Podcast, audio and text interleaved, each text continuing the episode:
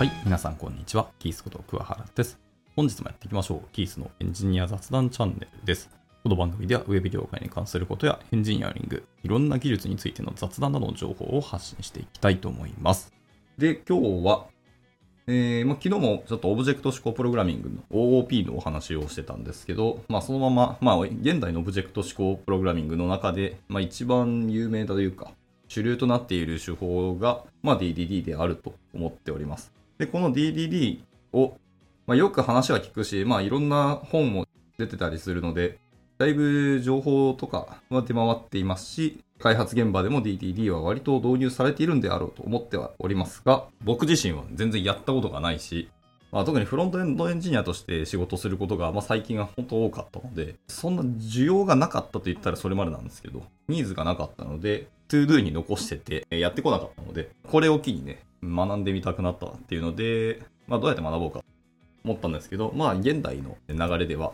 とりあえず AI 君と学ぶことが良さそうだなっていうので、まずは AI 君に聞いてみたっていうのが今日の話です。はい。いつも通りな感じですけど、もう最近とにかく AI に聞きながら学習するっていうフローが僕の中で確立してしまっているので、正しいこと言ってるとは限らないし、ちゃんとしたことはしっかり書籍で学ぶ方がいいとは思ってますけど、入門としてどんな感じだっていう概要をつかむぐらいだったらいいのかなっていうので、まあ聞いてみたので、早速、どんな回答が来たかっていうのをまあ紹介していきたいと。はい。思います。えー DDD とはってお話ですね。で一番最初に DDD の、えー投げ方をしたんですけど、えーと DDD が結局よくわからので、まあ、わかりやすくまとめて、なんならこう、箇条書きで教えてくれっていう風に聞いてみたんですね。では、それの回答ですけども、えードメイン駆動設計、ドメインドリブンデザイン、えー DDD ですね。というものは、まあ、ソフトウェア開発における、えー複雑な要件とビジネスロジックを扱うためのアプローチになりますと。以下の箇条書きで DDT の主要なコンセプトを分かりやすくちょっとまとめてみました。合計ですね、7個にまとまってますね。はい。ちょっと長いですけども。一つ目は、まずドメインモデルの中心化と書いてますね。DDD っていうのはそのビジネスの専門知識、まあ、いわゆるドメインですね。っていうものをソフトウェアの中心に置いて、その知識をモデル化することにまあ重点を置いてますと。で、ドメインモデルってじゃあ何ぞやったんですけど、まあ、いわゆるビジネスのルールとか操作っていうものを表す抽象化したようなモデルですよと言ってます。で、いきなりモデルってワード出てきたんですけど、そもそもじゃあモデル化って何ぞやって話をちょっと聞いてみたんですね。モデル化っていうのは、まあ、実世界のシステムとかプロセスっていうものを理解して、その特徴や動作っていうのを抽象化して、シンプルな形で表現するプロセスですよ。で、これは特にソフトウェア開発やシステム設計において重要な役割を果たしています。モデル化を行うことで以下のような成果物や利点が得られますよというところで。一つ目はまず抽象的な表現ですね。実世界の複雑なシステムとかプロセスっていうのをより扱いやすい形式で表現をします。で、これにはまあ図であったりとか、数学的モデルだったりとか、まあ、コード内のクラスとかオブジェクトなども一応含まれますっていうので、まあ、そんな形のものができます。で、あとは図やダイアグラムってとこですけど、あの、いわゆる UML ですね。統一モデリング言語って言われるもの。UML 使ったその UML 図だったり、その他ビジュアル表現を作成することがまあ一般的になりますと。で、これには、えークラス図とかシーケンス図、まあ、状態図などみたいなものも、えー含まれています。まあ、いろんな図とかダイアグラムが作られますと。まあ、あとはドキュメントですね。えプロセスやシステムの動作、えールールとか制約を記述した文書とか、まあ、これは開発チームやステークホルダー間でのコミュニケーションを助けるみたいなものを作られますと。で、ラストはやはりコードですね。ソフトウェアのコードですね。クラス、メソッド、もしくは関数の形で実装されたモデルと。まあ、これによってモデル化されたシステムとかプロセスが実際のソフトウェアとしても動作をするっていうところで、まあ、モデル化はそんな感じで、いろんなものを具現化、具体化もしくは言語化をするっていったところですね。はい。で、モデル化するときのちなみにプロセスっていうのもありまして、どんな風なプロセスで行うのかって話が一応書かれてまして。一つ目はまず要件の識別からですね。システムが満たすべき要件とか、まあ、機能をまず明確にしましょう。で、次はドメイン分析となることですね。えー対象となるドメイン、まあ、いわゆる分野とか業界、知識とかありますけど、その特徴やとか規則っていうのを理解していって、そこまで来たら次に抽象化をしますと。で、複雑な要素っていうのを基本的な概念に分解をして、重要な要素に焦点を当てましょうと。抽象化が終わったら、その次の関係性の定義ですね。システム内の異なる要素間のその関係っていうのを今度定義をしていきます。で、最後は振る舞いのモデル化ですね。システムがどのように動作をするかっていうのを表すルールとかロジックまでこう定義していく。まあ、こんな感じで、えモデル化のプロセスを行っていけば良いんじゃないのという話ですね。まあ、とはモデル化のまあ利点みたいな話も書かれてますけど、まあこれは皆さん分かっているというか、なんとなく肌で感じているところはあると思うんで、そこは省略しますね。では、えっ、と、戻りまして、DDD のコンセプトの話に戻りますけど、まあ、最初はそのドメインモデルの中心化をしたと。じゃあ次は指揮タス言語っていうところですね。えー、まあ、開発者とビジネスステークホルダー間で共通の言語、まあ、指揮タス言語を使用しますと。はい。で、この言語はドメインモデルを表現し、誤解を避けるために使われますと。まあでも、作られるとかアウトプットするものに応じて、それぞれの言語を使うとは思いますので、まあなんか統一的ななんかみたいな感じではないと思う。だから指揮タス言語みたいなワードを使ったのかなって思ったりはしました。続いては、境界づけられたコンテキスト。これ何かっていうと、システムを複数のコンテキスト、サブシステムとかモジュールとかにま分割をしましょうと。で、各コンテキストっていうのは独自のドメインモデルと指揮足す言語を持ちますというところですね。まあ、とにかくモジュール分割していきましょうというお話でした。で、続いてはエンティティと値オブジェクトですね。この辺まで来るなんかコアなコンセプトの話ですけど。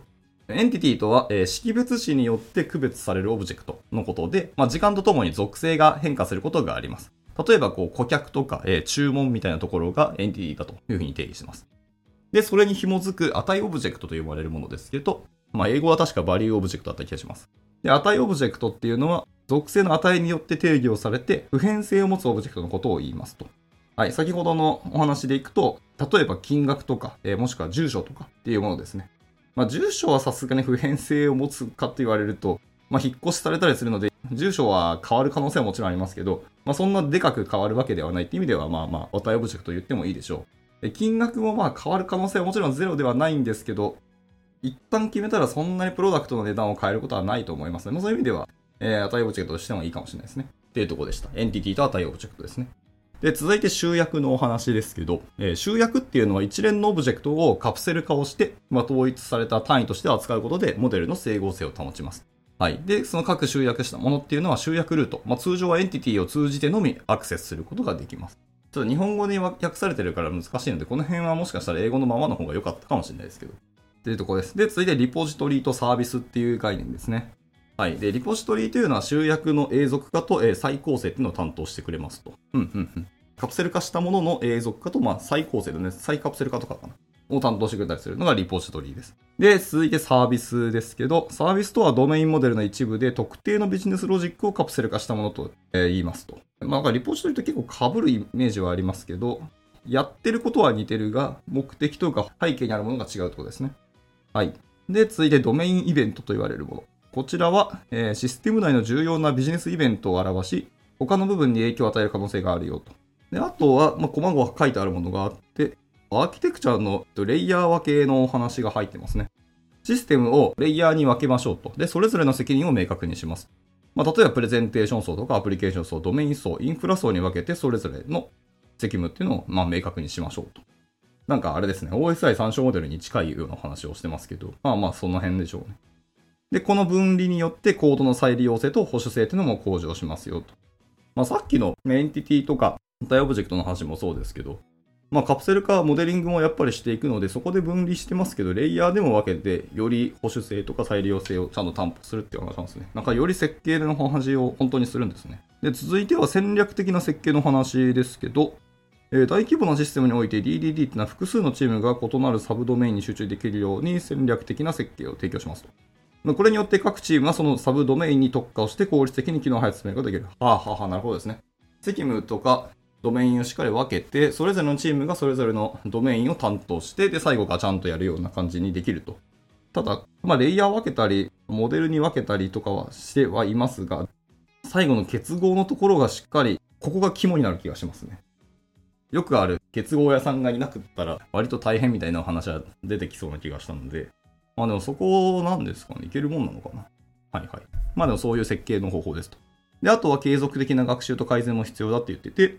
えー、DDD っていうのはドメインモデルを継続的に改善もしてビジネスの変化に対応するプロセスっていうのも重視をすると。まあ、これらの原則と実践によって DDD っていうのは複雑なビジネス要件とロジックを効果的に管理して開発チームとビジネスステークホルダー間のコミュニケーションを促進もしたりします。またシステムの拡張性と保守性を向上することができるよというので、難しいというか、書籍になるぐらいなので、複雑かつ深みがある分野ではあるんだろうなと思いますけど、まあ今はちょっと抽象的に軽く概念のお話だけさらっと流してるので、うん、やっぱりなんか分かったようで分かわ かんないな。難しそうですね。はい。なるほどでした。まあでも DDD の一旦どんな概念なのかイメージはなんとなくできましたし、あ、確かにこれはオブジェクト思考プログラミングの文脈で語られるとそうだなっていう感じがしました。思いっきり設計の話ですからね。はい。DDT の学び方とかロードマップありますかみたいなのもついでに聞いてみましたと。で、一応 DDT ってすごく概念が多岐にわたるので、段階的に学習を進めることが重要だっていうので、提案をいただきましたね。初心者向けと中級者向けと、え、上級者向けだと3段階に分けて学ぶのいいんじゃないのって提案いただいて、初心者向けにはまず、基礎と理論の理解から入っていけと。先ほど言ったような、DDD の基本原則の学習ですね。核となる、コアな概念である、えー、ユビキタス言語とか、先ほどの境界付けられたコンテキスト、エンティティと値オブジェクト集約っていう先ほどのやつをまずは理解しましょう。で、あとは基本文献の読解をするのもいいんじゃないと。まあ、書籍なりで、やっぱり、まずは基礎をしっかりやりましょうと。はい。あの、エヴァンズの有名なドメイン駆動設計の書籍を読むと。そんな感じですね。で、あとはまあオンラインコースがチュートリアルために、とにかくまず基本の概念を徹底的にまずは学びましょうというところからですね。まあ設計の話をするのでしっかり基本が大事だよねっていうところは、やはり変わらないと。続いて、まあ、実践と応用というところで、モデリング技術の実践ですね。はい。実際のプロジェクトでもうドメインモデリングとまず行って、概念をそのまま適用しましょうと。で、これできればやったことある方とか先輩がいるんであればですね、その人と混ざってもらってやるのがいいかもしれないです。で、もしくは、えー、コミュニティとかワークショップとかもあったりはするので、そこに参加しましょう。もしくはミートアップも全然やられたりするので、知識も深めていったり、経験を共有すると。で、あとは3つ目、ケーススタディの分析ですね。え成功した DDD プロジェクトのケーススタディっていうのがもし公開されてたりするんであれば、それを見ながら、どのように概念が適用されたのかっていうのを理解していきましょうと。まあ、成功事例を見るっていうのは確かに一つのいい学び方かもしれないですね。はい。っていうので、まあ、まずは基礎を学んで、次は実践をしてみましょうっていう話ですね。で、最後、上級者向けですけど、そこに深みとリーダーシップっていうお話が出てきました。複雑なドメインへの応用ですね。一回はやりましたっていうところで、その、どんどんどんどん深めるっていう意味では、より複雑なビジネスドメインのお話に対しても DDT の適用を試みて、まあ、いわゆる筋トレをしましょうみたいなところですね。はい。で、二つ目として、ドメイン駆動設計の指導ですね。他の人に教えるっていうので、まあ、開発者もいいですし、チームに対しても DDT の概念とか実践を教えると。まあ、教えることが一番の学びになりますから、これもそうですね。で、最後、継続的な学習とアップデートというところで、まあ、最新トレンドもそうですし、えー、新しい情報のキャッチアップとか、アプローチっていうのを学び続けましょうというところですね。以上、やはり王道みたいなものはないというので、他のプログラミング言語もそうですし、技術とかもそうですけど、同じ感じでしたね。で、まあ DDD は今もやっぱり進化をし続けている分野であることも間違いはないので、最新の情報を追いかけるのも大事ですし、えー、実際に他の人たちがどういうふうにやってるとか、そういう知見とかっていうのを学びに行くためにも、いろんな勉強会であったりとか、コミュニティのところに関わっていくのも一つかなっていうところですね。まあ設計に本当王道はないと思いますし、まあ今は主流になっているだけでありますけど、これがまあ数年後変わることなんて大いに